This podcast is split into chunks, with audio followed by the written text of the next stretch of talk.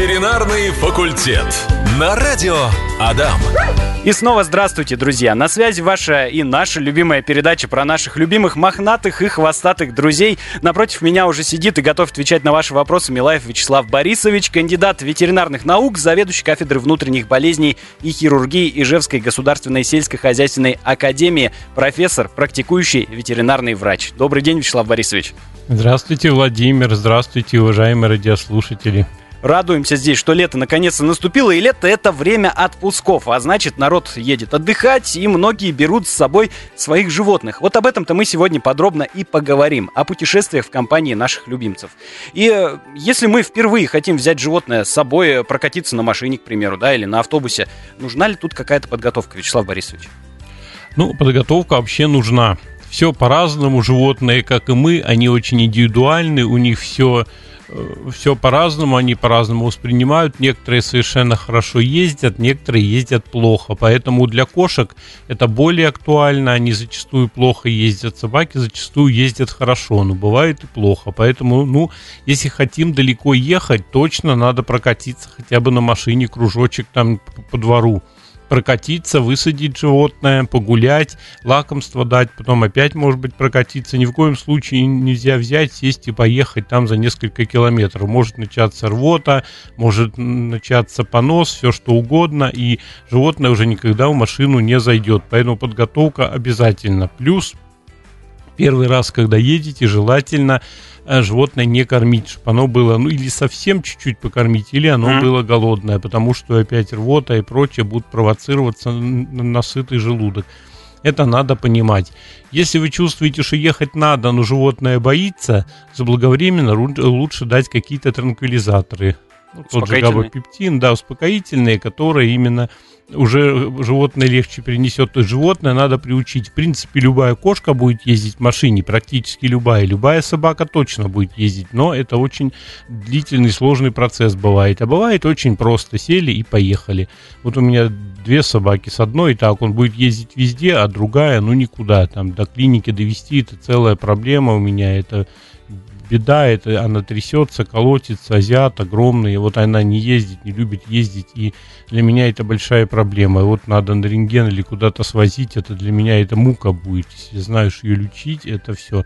А с другим все просто. Поэтому подготовка обязательно нужна. И mm-hmm. вот сначала, может быть, даже просто в машину пустую посадить. Если кошка, то в переноске посадить в машину с незаведенным двигателем, потом занести, дать лакомство, успокоить. Ну, какие-то подготовительные моменты, они вот такие вот общие то, что касается вот первой поездки. А вот смотрите, у них же есть еще игрушки, да, какие-то любимые вещи, может, пледик какой-то. Если это положить в машину, это как-то повлияет на животное? Можно, конечно, положить? сделать. Игрушечки положить и пледик положить, но повлияет вряд ли это. Потому что там не до этого, чтобы животному что-то нюхать и прочее, нет. Ну, хуже точно не будет, но лучше вряд ли. Там совсем другое. Знаете, ваши кошечки успокаиваются в пледике, там, ну, это, это не тот вопрос, если она очень волнуется. Ну, конечно, это сделать можно. Естественно, не надо брать те вещи, которые вообще там взяли от соседской собаки переносскую кошку, туда посадили. Вот это вот категорически нельзя делать, конечно. Друзья, это снова мы. Здесь Владимир Барановский, здесь Вячеслав Борисович Милаев. Вячеслав Борисович, Екатерина Вайбер прислала сообщение. Добрый день. У моей собаки, когда начинаю ее вычесывать, появляется много перхоти. В обычном состоянии перхоти не видно. С чем это может быть связано и нужно ли какое-то лечение?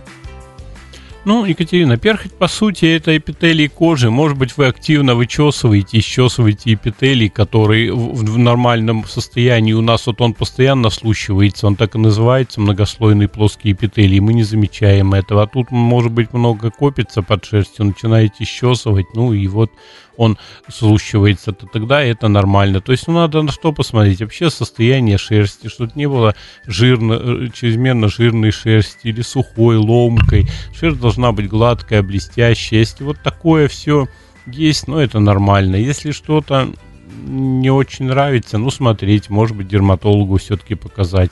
А так, по сути, это не всегда является проблемой. И, может быть, очень активно чешете, смотря чем вы еще чешете. Может быть, такие расчески, которые сильно кожу собаки выдирают, тогда надо поменять.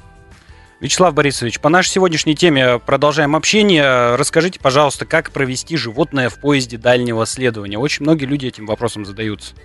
Да, в поезде дальнего следования, по большому счету, прежде всего нужен документ. Раньше была нужна справка формы номер один. Сейчас люди по старинке до сих пор справки эти спрашивают, но она по сути не нужна. Вам достаточно иметь паспорт ветеринарный, в котором стоят все отметки о прививках и прежде всего бешенство. То есть бешенство должна быть прививка и ей должно быть не более года. Это надо очень хорошо э, смотреть, потому что люди иногда надо ехать, там пять дней остается, а или закончилась там месяц назад прививка, они идут, а им говорят, а все, она действительно. То есть начинают э, скорее приходить прививать, а прививать-то тоже это две недели должно пройти, тогда прививка начинает работать. То есть вот возникает проблема. Поэтому надо, конечно, смотреть, чтобы ну, прививки были и паспорт, свежий нормальный паспорт. Но при этом уточняйте все-таки в ЖД, потому что бывает так, что проводники не всегда сведущие и прочее начинают по старинке спрашивать форму номер один. То есть, ну, вот как-то э, желательно, конечно, уточнить. Кошек возят в переноски, по большому mm-hmm. счету проблем больших нет. Собак, если крупных, их надо вести в отдельном купе. При этом вы должны с людьми договориться так, чтобы они не были против ну, как правило, тут все-таки не возникает больших проблем. Если собака более-менее нормальная, то человек приходит, ну и люди соглашаются, вот, и все хорошо.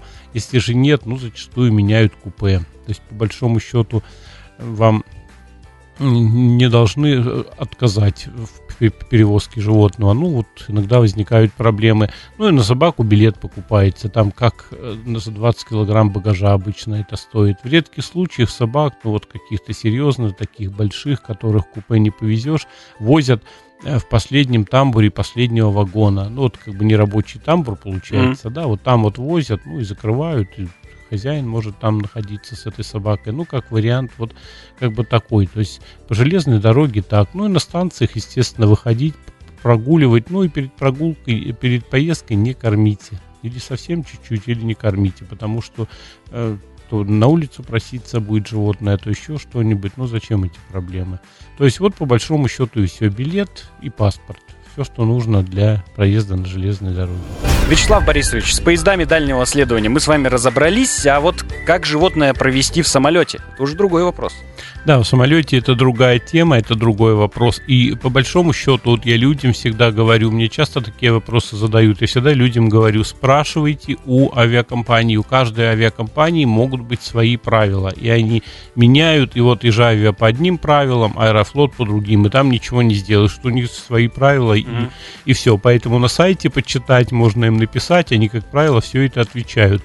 Ну, общие так, э, правила такие, то есть собак там, скажем, маленьких, ну, к примеру, до 5 килограмм можно провозить переносочки, их разрешается на руках держать.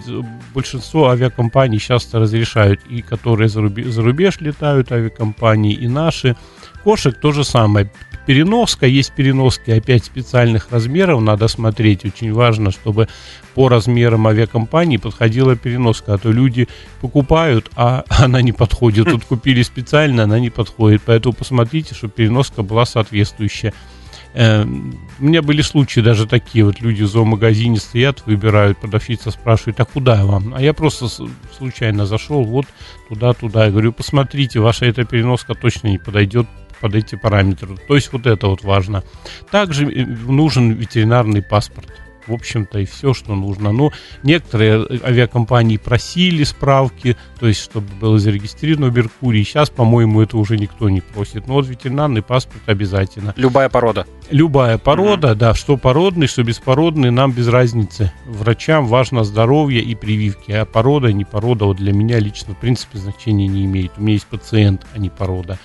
Ну и ветеринарный паспорт, если летите за границу, обменивается на сертификат. Но это делается, как правило, в аэропорту. Ну и за границу обязательно обработки против паразитов. Желательно такие серьезные препараты использовать.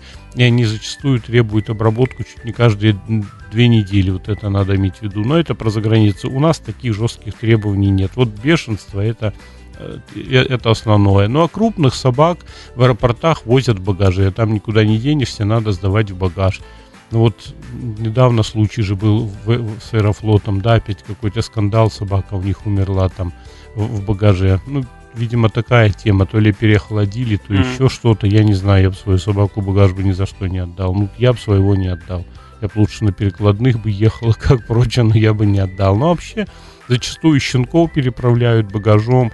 У нас один щенок с Африки пришел в, в, в багажом, и нормально, он уже большой пес, как бы живет и живет. То есть э, как-то так.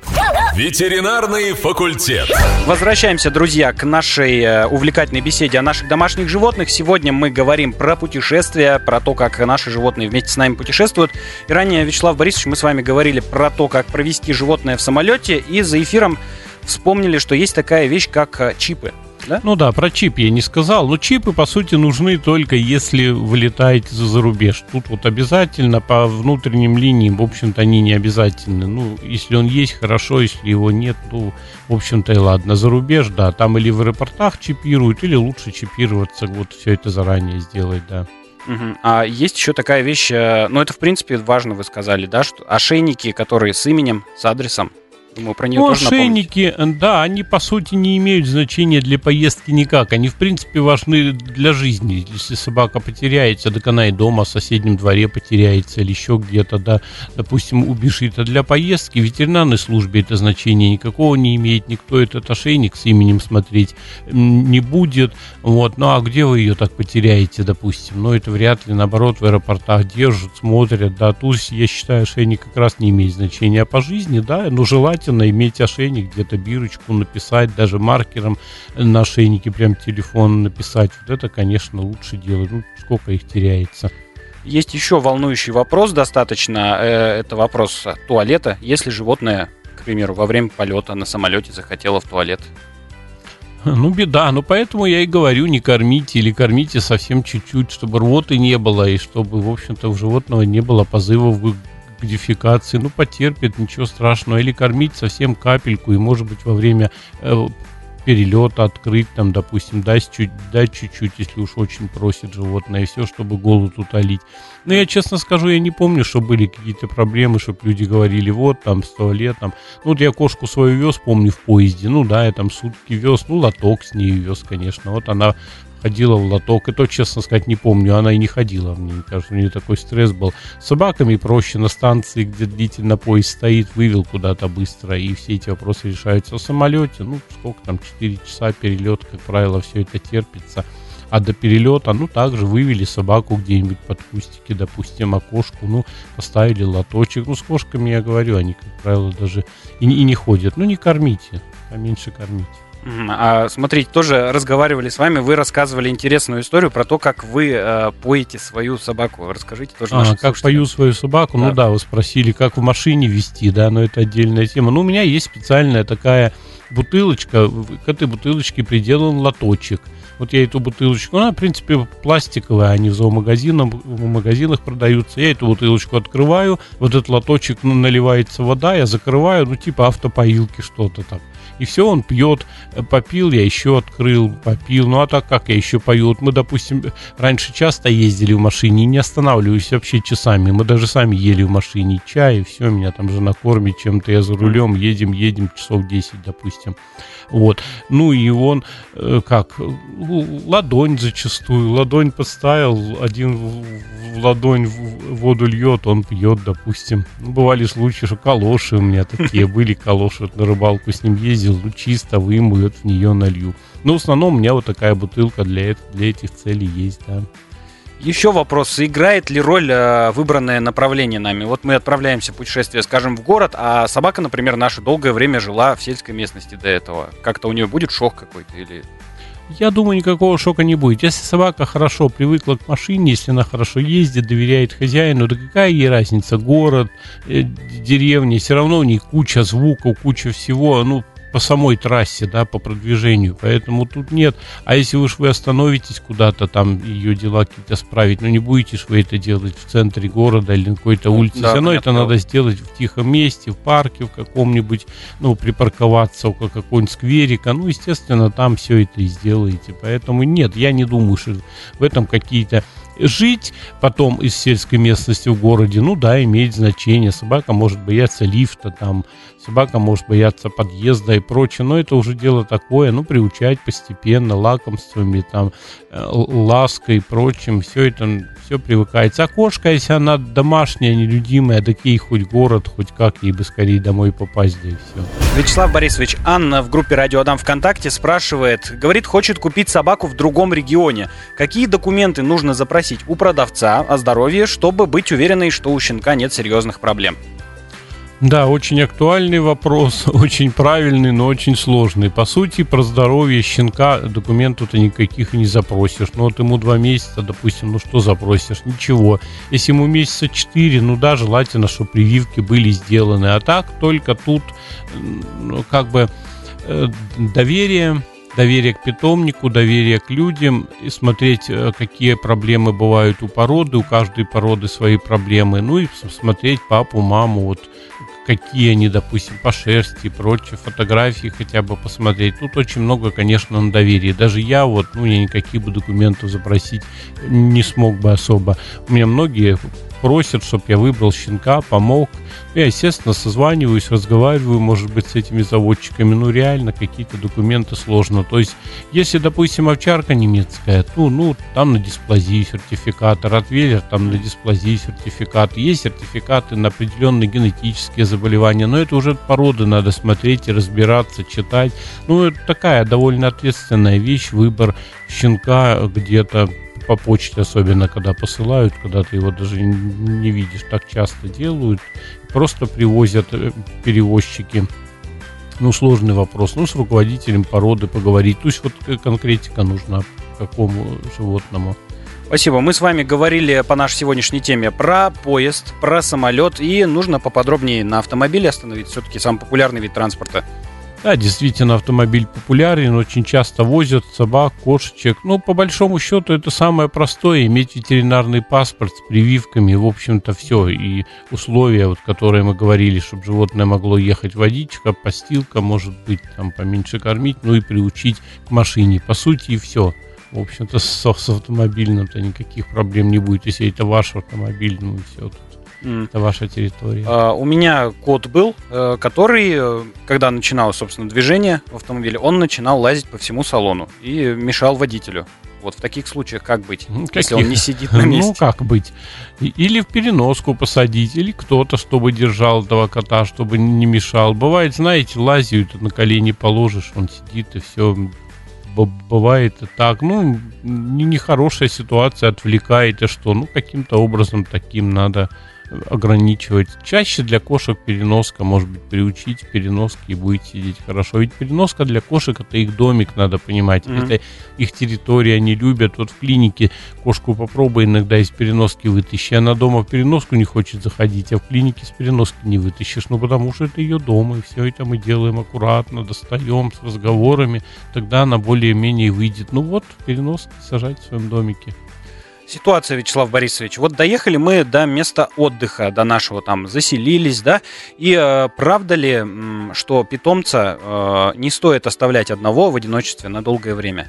Ну, конечно, желательно не оставлять. Вот неизвестно, как собака это поведет. Вы представьте, оставите в номере, пошли купаться, к примеру, приходите, а собака этот номер там разнесла, э, а, стащила скатерть, уронила телевизор, там все что угодно. Ну, у вас может быть куча проблем. А как она поведет себя в этой обстановке после поездки и прочего, вы же не знаете. Поэтому надо действительно посмотреть, понаблюдать. Все собаки по-разному, некоторым все равно. Я знаю, что своего я могу везде оставить. Он ничего не сделает, он будет стоять у двери и ждать. Он ничего не сделает. А другие все что угодно, такой урон нанесут вам, что ее, и поэтому, да, желательно не оставлять. Возвращаемся мы к вам, друзья, с Вячеславом Борисовичем вместе. Вопрос прилетел от Аркадия, спрашивает, а, пишет, были у ветеринара прописал нашему щенку Биофар Догис Микс в день две таблетки каждого вида, 8 в одном Excel глюкозамин для собак, одну таблетку кальций 8 в одном э, таблетке и одну таблетку рыбьего жира. Щенок оказался недокормленный, весил почти в два раза меньше нормы и скелетная структура у него медленно развивалась. Стоит ли все это давать или что-то многовато всего? Щенку всего два месяца, по виду немец. Ну, знаете, может быть, даже и многовато. Тут еще вот вопрос дополнительный, чем кормите. Я думаю, что кормите вы его обычной пищей, может быть, мясо и каши, тогда да.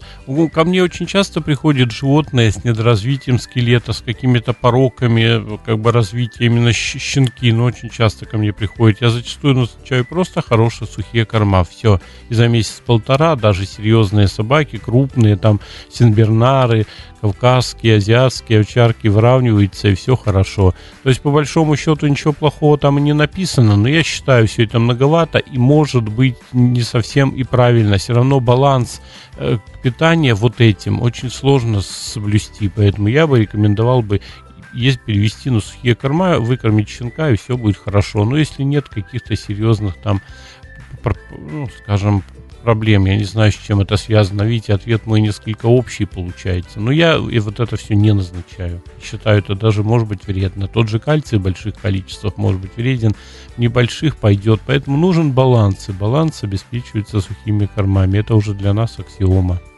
Нам пишет Татьяна с вами. Добрый день. Как понять, что собаке нужно срочно попить в жаркую погоду? Сколько часов маленькая собака может продержаться без воды при длительных прогулках? Ну, как, э, сроч... как понять, что срочно надо попить? Во-первых, одышка, постоянно открыт э, рот, язык не просто высунут, а вывалит полностью, там, как говорят, да, то есть очень сильно лопатой, как есть mm-hmm. такое выражение. Вот это уже как бы при этом э, собака дышит, а э, язычок сухой, то есть это тоже один из показателей того, что она пытается охладиться – а, уже влаги не хватает и должен быть влажный, а он сухой. То есть это как бы срочные такие меры, которые говорят о том, что надо попоить. Ну и, в общем-то, в жару вода все равно должна быть как-то. Несколько часов для маленькой собаки это вообще может быть очень много. Еще крупная собака, она более-менее да. терпит, а маленькая, это она они быстрее теряют воду, поэтому какая-то водичка должна быть, если идете на несколько часов. Ну, как-то так. А больше что вы сделаете? Поить, поить. Вода должна быть в доступе. Всегда. Да, практически. Вот а, бутылочка с собой. Еще же этот э, из признаков-то из таких э, нос, наверное, тоже, да? Нос ну, нос, сохнет. он, знаете, он вот нос, допустим, очень быстро высохнет и так. Вот сейчас, допустим, на, на ветерке, на солнце у собаки может быть нос высохнуть через 5 минут. Это еще не показатель. А вот язык слизистый и вообще вот такое состояние, ну, она, у них даже глаза бывают иногда больше, чем надо. Она реально хочет пить, дышит, дышит, дышит. Вот. Но это как бы срочные меры. Если так, чуть-чуть подыхивает, вроде бежит, тем более, если слюна капает, язык мокрый, ну это нормально. Друзья, мы сегодня с Вячеславом Борисовичем Милаевым в ветеринарном факультете говорили про путешествия. Ждите подкаст, он обязательно будет. На ваши вопросы отвечал Милаев Вячеслав Борисович, кандидат ветеринарных наук, заведующий кафедры внутренних болезней и хирургии Ижевской государственной сельскохозяйственной академии, профессор, практикующий ветеринарный врач. Всего доброго, Владимир. Всего доброго, уважаемые радиослушатели. Здоровья вам и вашим питомцам. Услышимся на следующей неделе. Услышимся. Ветеринарный факультет. На радио Адам.